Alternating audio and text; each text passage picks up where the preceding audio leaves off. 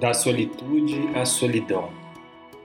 A linguagem criou a palavra solidão para expressar a dor de estar sozinho, e criou a palavra solitude para expressar a glória de estar sozinha. Paul Tillich. Me dei conta de que nunca escrevi sobre solidão, com certeza porque nunca havia sido assombrado por ela. Sempre gostei de estar sozinho e acabei descobrindo mais tarde que esta ação de ausentar-se do meio social voluntariamente é chamado de solitude. Esta tal solitude é prazerosa, especialmente aos introvertidos, que inclusive precisam de alguns minutos de solidão para carregar suas baterias emocionais. Diferente dos extrovertidos que a carregam no convívio social. Por ser introvertido, me sinto bem em uma caminhada solitária, em alguns momentos a sós em casa, na qual converso sozinho comigo mesmo.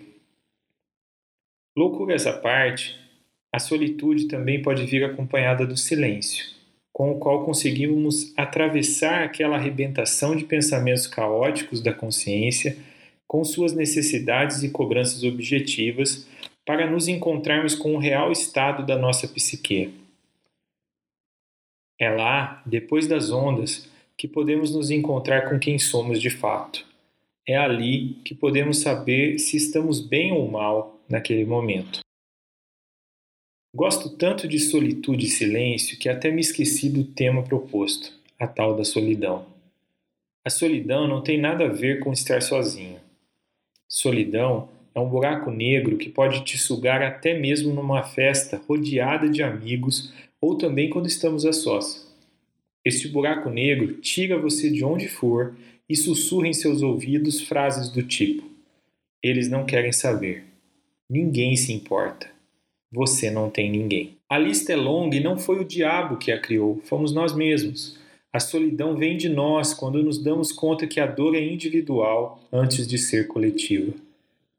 Ela também vem por fatores internos, quando impomos a nós mesmos a ideia de que não temos ninguém para compartilhar, numa espécie de autoflagelo onde ninguém pode entrar para nos ajudar.